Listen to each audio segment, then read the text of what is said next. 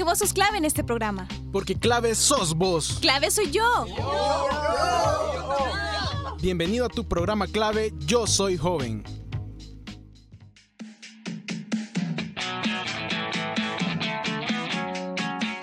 Hola, ¿qué tal? ¿Cómo están? Bienvenidos y bienvenidas a un programa más de clave. Yo soy joven, mi nombre es Ariela y estoy muy feliz porque nos acompañan en este programa en el que siempre nos informamos sobre temas que nos interesan y de los que siempre aprendemos muchísimo. Este día en la sección de cultura mi compañera Gaby nos hablará sobre la marcha del 8 de marzo por el Día Internacional de la Mujer que bueno como saben todos los años se hace este tipo de manifestación conmemorando el Día Internacional de la Mujer, ¿no? Como saben, ya estamos en marzo y no habíamos podido hablar muy bien de este tema porque teníamos otros temas en programación y aunque ya pasó eh, el 8M, todavía nos parece un tema muy importante que queríamos compartir con ustedes y no lo queríamos dejar pasar, así que aquí se los traemos. Bueno, para comentarles un poquito, este año en El Salvador y bueno, en todos los países en el que eh, ocurrió ese tipo de manifestación, fue un poco diferente a los que hemos vivido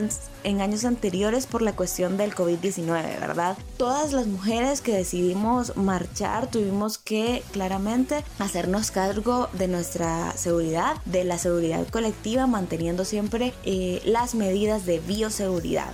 Em, no sé si se acuerdan, pero para el año pasado, para estas fechas del 8 de marzo, eh, bueno, ya existía el COVID-19, ¿no? Pero en el país todavía no había ningún caso, o bueno, eso pensábamos. Oficialmente no teníamos ningún caso registrado de COVID-19, no estábamos en cuarentena ni nada, y de hecho todavía no se estaban empezando a utilizar mascarillas obligatorias. Em, recuerdo que el año pasado también fui a la marcha y de las cosas que me parecen más impresionantes fue cómo... Lo logramos, ¿no? cómo se dio para que lográramos marchar y bueno, que cuatro días después ya estaban anunciando la cuarentena total. Entonces es una de las cosas que reflexiono mucho yo y agradezco que, que pues se nos diera porque en otros países si ya estaba cerrado, en otros países las compañeras no pudieron marchar, ¿no? Entonces, bueno, les cuento un poquito. El pasado domingo 7 de marzo, más de 5.000 salvadoreñas de distintas comunidades así como de organizaciones feministas, LGBTI, asociaciones de personas con discapacidad y promotoras de derechos humanos se manifestaron para reclamar la despenalización del aborto y denunciar violaciones en sus derechos en el marco del Día Internacional de la Mujer. Todas las salvadoreñas que marchamos lo hicimos con nuestras banderas moradas, con mascarillas, con gorras para taparnos del sol, había bandas de música y coreografías en plena calle. Les comento que la manifestación salió del Parque Cuscatlán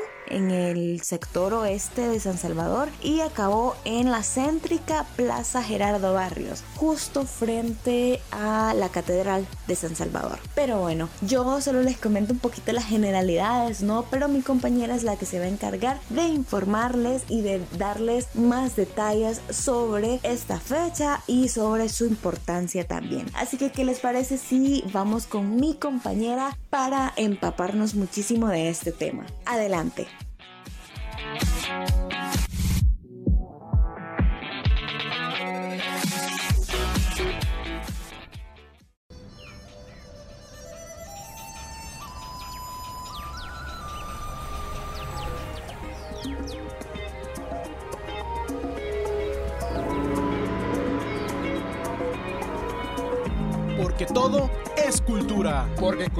Somos todos. Tu sección Cultura.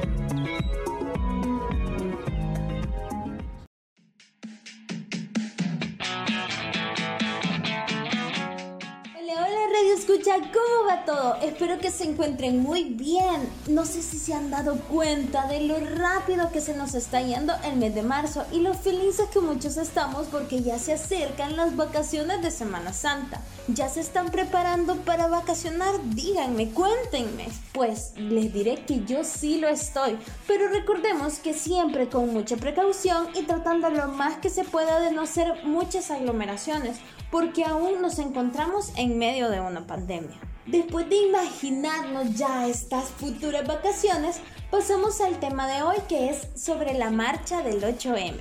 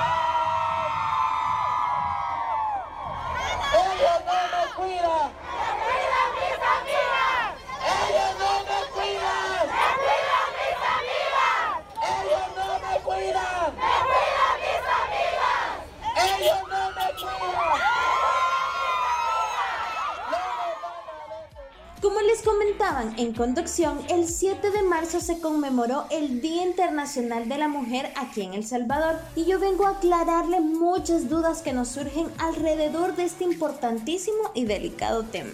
Como primer punto hablaremos de qué significa el 8M. Bueno, el Día Internacional de la Mujer se conmemora en todo el mundo cada 8 de marzo desde 1977, cuando se reconoció oficialmente por las Naciones Unidas. Una de las expresiones más significativas de este día es salir a marchar en la conocida marcha del 8M. Esta expresión es un símbolo de lucha histórica contra la desigualdad de género, la violencia sexista y por la reivindicación de los derechos de las mujeres. Pero la conmemoración de este día viene desde mucho antes y tiene un significado político. Hay que tomar en cuenta que la primera conmemoración se llevó a cabo en Estados Unidos en 1909 organizada por el Partido Socialista de América. En aquel entonces se definió el último domingo de febrero como la fecha para marchar por ser el único día que las trabajadoras tenían libre.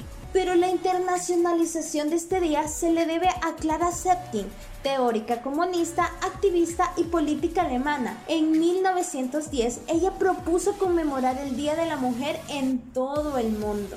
A pesar de dicha propuesta, debemos aclarar que esta lucha ya tiene un par de años más, puesto que el Día Internacional de la Mujer tiene sus raíces en el movimiento obrero de mediados del siglo XIX, en un momento de gran expansión y turbulencia en el mundo industrializado, en el que la mujer comenzó a alzar cada vez más su voz. La vida de la mujer en Occidente por aquel entonces era una continua historia de limitaciones, ni derecho al voto, ni a manejar sus propias cuentas, ni formación, y con una esperanza de vida mucho menor que la masculina, debido a los partos y los malos tratos.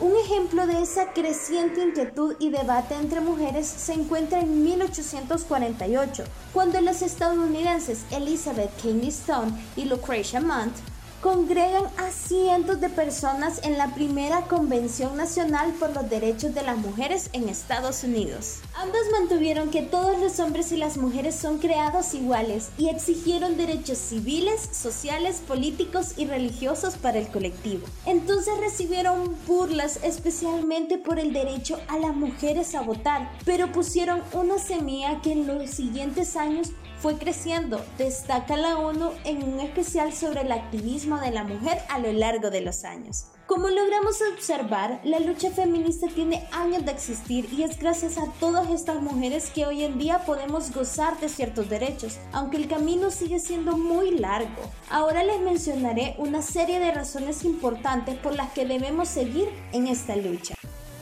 total de 2.7 millones de mujeres no pueden acceder a las mismas opciones laborales que los hombres. El salario medio anual de una mujer es un 22% más bajo que el de un hombre, un buen ejemplo de desigualdad de género. También la tasa de empleo en mujeres es del 44%, mientras que la de los hombres es del 56%. Además, las mujeres invierten 26 horas en trabajos no remunerados, mientras que los hombres solo dedican 14 horas a estos trabajos. Aunque parezcan trabajos pequeños y obvios como el de cuidar a los hijos, son trabajos desgastantes que en la actualidad se les siguen otorgando únicamente a las mujeres. En el mundo político, en 2019, menos del 25% de los curules parlamentarios eran ocupados por mujeres salvadoreñas. Esto es tan significativo porque en El Salvador, para las legislaciones del 2021 al 2024, solo se encuentran 23 mujeres diputadas en la Asamblea Legislativa de los 84 escaños. Lo que está siendo sumamente invisibilizado es que una de cada tres mujeres sigue sufriendo de violencia de género, lo que quiere decir que en estos momentos muchas mujeres que nosotros conocemos o nosotras mismas estamos sufriendo violencia de género. También que de 500 personas en puestos de jefatura ejecutiva que lideran las empresas con mayores ingresos en el mundo, menos del 7% son mujeres. Que el aborto no sea legal también es una lucha constante para las feministas, porque acarrea diferentes problemas sociales como que la penalización del aborto no disuade a las mujeres de practicarse abortos de manera clandestina que la penalización del aborto afecta, restringe y viola derechos humanos fundamentales de niñas, adolescentes y mujeres. La falta de acceso a abortos seguros cuando está en riesgo la vida o salud de las mujeres produce muertos por causas indirectas. La penalización del aborto expone a las mujeres a ser víctimas de tortura, tratos crueles, inhumanos y degradantes y de violencia institucional, solo por mencionar algunos problemas. Podemos notar que la brecha de desigualdad es mucho más grande de lo que creíamos y que manifestaciones como las del 8M tienen un objetivo concreto y legítimo. Pero ahora vamos a hablar de qué tipo de expresiones se realizan en la marcha del 8M. Una de las más pacíficas es el baile y canto para demostrar la violencia que sufren las mujeres y uno de los cantos más sonados es la canción de Un violador en tu camino, que recorrió por todo el mundo cambiando su letra dependiendo la región. Ahora vamos a escuchar un fragmento de la canción.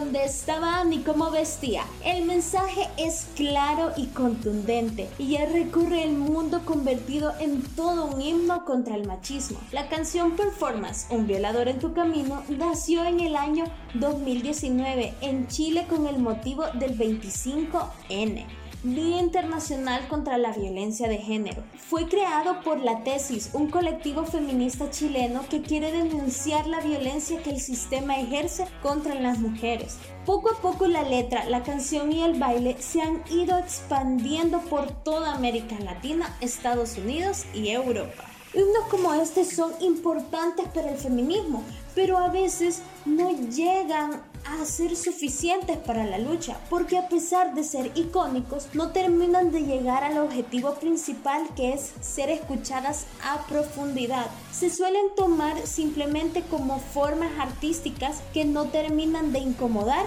y hacerse visible. Por eso existe otra forma de protestar dentro del feminismo que es la del bloque negro. Esta es una de las más controversiales y de hecho generó mucho de qué hablar este año, al ser sumamente radical. Este bloque usa la iconoclasia que se ve reflejada en El Salvador por parte de las feministas salvadoreñas, pero aún existe mucha duda sobre esta práctica puesto que se le llega a confundir con vandalismo. Es por ello que escucharemos a Lucila Mata, historiadora, Olivia Domínguez, socióloga, Pedro Isla, psicólogo y Adán Gómez, psicoanalista, para que nos expliquen de una forma más profesional este tipo de expresiones. Pues yo creo que estamos viendo una de las caras del feminismo, tal vez la más radical, y no sé si sea la más radical realmente, porque la, la acción directa pues puede tomar muchas, muchas modalidades. Esto es impactante, pero pues habla de, de una serie de secuencias de ira contenida y de furia y de impotencia que pues venimos cargando muchas mujeres. El término de, icon, de, iconoclasia se fue adaptando como manifestación de inconformidad eh, del nivel social y político. De dentro de la historia hay muchos movimientos, ¿no? Muchos movimientos en donde se dan estas manifestaciones y claro que sí, vienen antecedentes y con el tiempo pues se va dando toda esta, toda este, esta rebeldía en cuanto a los aspectos tanto sociales como políticos. Posiblemente muchas mujeres nos salimos a, a pintar monumentos o a manifestarnos de una manera pues más radical, pero pues tampoco tenemos como la conciencia de que eso sea necesariamente algo terrible, ¿no? Al contrario, lo terrible pues es que, que estén muriendo mujeres y niñas en este país.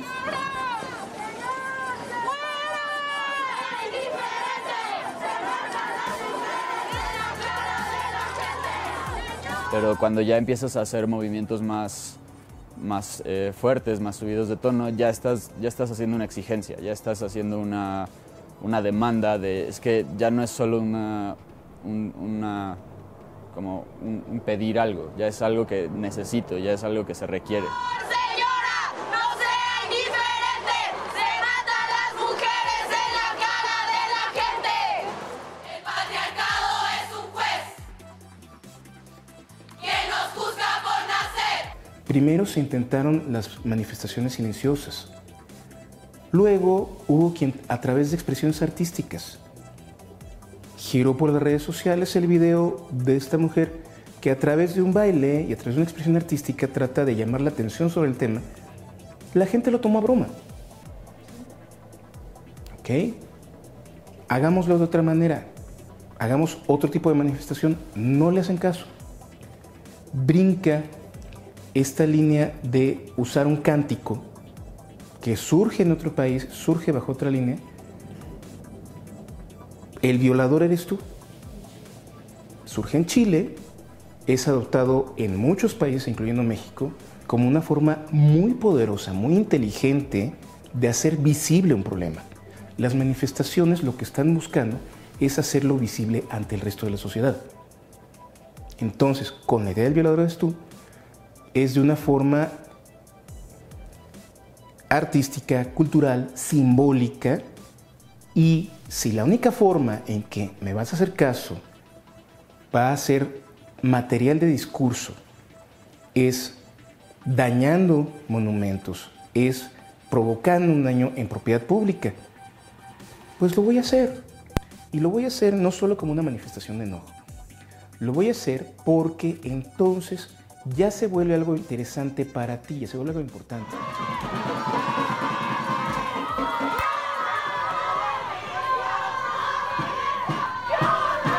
Y el hecho de que de repente la- las mujeres se empoderen y de repente las mujeres tengan más capacidad genera una crisis en el hombre porque no tenemos idea cómo relacionarnos con, con una mujer de esas, de esas cualidades. Le damos mucho valor tal vez a lo que nos han inculcado desde pequeños. Sí, un, mon- un monumento es importante porque pues hemos creado una identidad nacional a partir de, de monumentos, de banderas, de muchas cosas, de himnos eh, en general, pero eh, pues las vidas tienen que contar, ¿no? Esto pa- ha pasado en muchas manifestaciones, pero llama mucho la atención. ¿Por qué? Porque son mujeres quienes lo están haciendo. Yo no estoy inventando nada nuevo, esto lo, empe- lo empezó a escribir Octavio Paz. Octavio Paz empieza a escribir en el, en el de la soledad, empieza a escribir sobre qué, cuál es la conflictiva que trae el mexicano con la cuestión de la figura materna, cuál es la conflictiva que trae con respecto a su origen y qué espera uno de la mujer.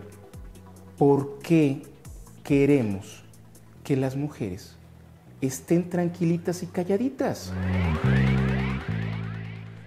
Que nos queda más que claro que las mujeres no nos vemos más bonitas calladitas, hablaremos de otro tipo de levantamiento feminista que se realizó el 9 de marzo. La idea fue impulsada por las Brujas del Mar, una colectiva feminista de Veracruz en México. El domingo 8 de marzo del año pasado, el 2020, Día Internacional de la Mujer, se llamó a un paro nacional de mujeres, un día sin mujeres en las calles ni en el trabajo, ni en las escuelas, ni en las universidades, ni cocinando, ni encargando comida, ni en redes sociales. La chispa que encendió el movimiento fue una ola de feminicidios que sacudió a México, sumada a condiciones históricas de desigualdad de salario y oportunidades. Coinciden los medios y las redes sociales mexicanas donde las huelguistas estuvieron activas hasta la noche del 8 de marzo. La investigadora mexicana Clara Franco, experta en temas de género, salud y derechos humanos del Instituto de Estudios Latinoamericanos de Hamburgo, nos comparte que han habido tantos feminicidios, tantos secuestros y asesinatos de mujeres que la idea del paro es visibilizar qué pasaría si cada una de las que hoy paran no está donde la sociedad espere que esté, que su ausencia sea presencia. Definitivamente nos damos cuenta que si nosotros paramos se para el mundo y ahora notamos que no solo se marcha por hacer revueltos, sino es porque esos revueltos o esos silencios se tomen en cuenta para hacer justicia, tanto por las que ya no están, por las que queremos un trato justo y digno. Pero en fin, ya es hora de irme despidiendo y solamente espero que este programa haya sido de mucho provecho para todos ustedes, como lo fue para mí. Recuerden que cada lucha tiene un fin y nos escucharemos hasta la próxima. Soy Gabriela Villacorta y fue un gusto acompañarlos en un programa más de Clave Soy Joven. Gracias.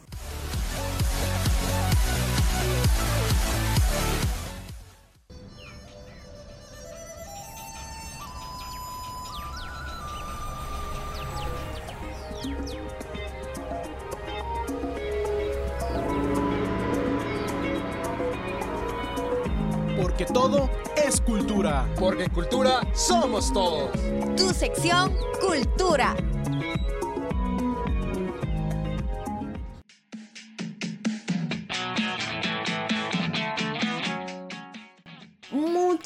Gracias Gaby por esta buenísima sección. No se dan cuenta de lo importante que es saber sobre estos temas porque bueno, ahora ya es más que claro el porqué de ciertas acciones y que este tipo de luchas trae cambios positivos para la sociedad. Yo realmente desconocía datos, algunos de los que comentó mi compañera, pero no hay nada mejor que indagar y saber sobre la historia de los movimientos sociales. De mi parte, eh, como reflexión, creo que es importante que sea cual sea la opinión o la postura que tengamos, tenemos que informarnos, tenemos que verificar información, tenemos que indagar para poder conocer qué hay detrás de todo esto, ¿no? Creo que también y muy importante algo en lo que yo realmente hago mucho énfasis es en la empatía. Tenemos que tratar de ser empáticas y empáticos con todas las situaciones porque a veces vemos que eh, nos vamos de boca, ¿no? Y no sabemos lo que hay detrás cuando ya estamos juzgando a la gente, cuando estamos criticando, cuando estamos incluso insultando sin conocer.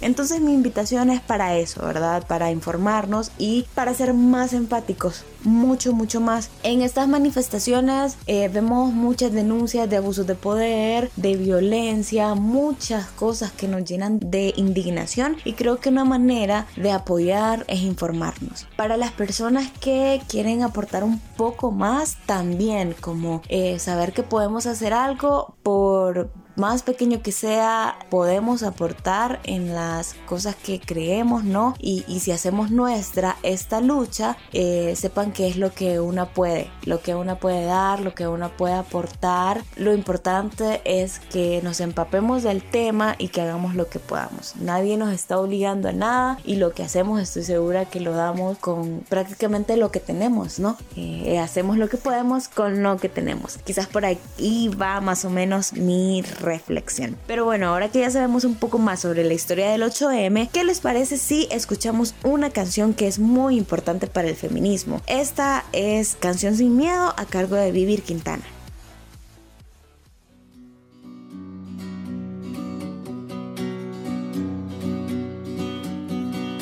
Que tiemble el Estado, los cielos, las calles, que tiemblen los jueces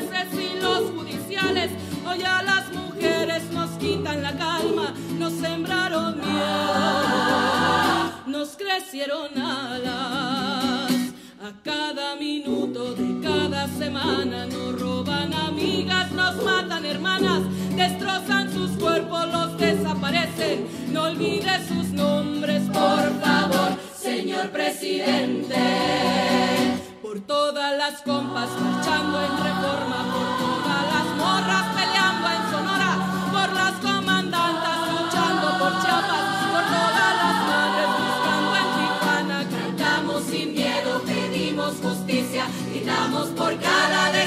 Que resuene fuerte, nos queremos vivas, que caiga con fuerza el feminicida.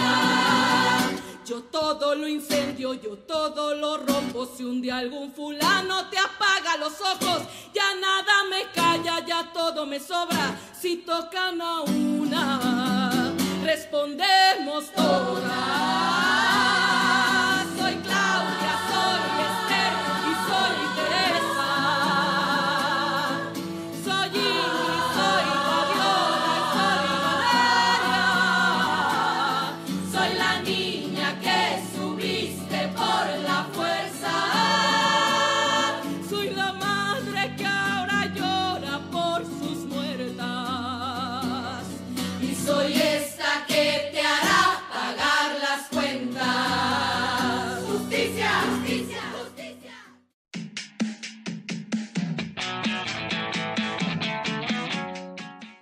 Teníamos la recomendación musical de hoy, eh, una bastante importante y cruda recomendación musical. Eh, sinceramente cada vez que la escucho a mí se me pone la piel de gallina y sí, me hace igual reflexionar sobre todo esto, así que me siento como muy feliz y agradecida por las compañeras que hicieron de esta canción posible, por la denuncia y también por porque da fuerza, ¿no? Da valor y da valentía para continuar en esto que creemos, ¿no? Eh, bueno, de mi parte, muchísimas gracias por escuchar este programa, muchísimas gracias por llegar hasta aquí. Ya es momento de despedirnos, pero antes les recuerdo que pueden seguirnos en nuestras redes sociales. Estamos en Facebook y en Instagram como clave yo soy joven y cualquier cosa nos pueden dejar mensajitos por ahí, pueden estar pendientes de nuestro contenido. Eh, si tienen preguntas, también con todo el gusto las respondemos y eso. Yo soy Ariela, un gustazo como siempre. Nos escuchamos hasta la próxima.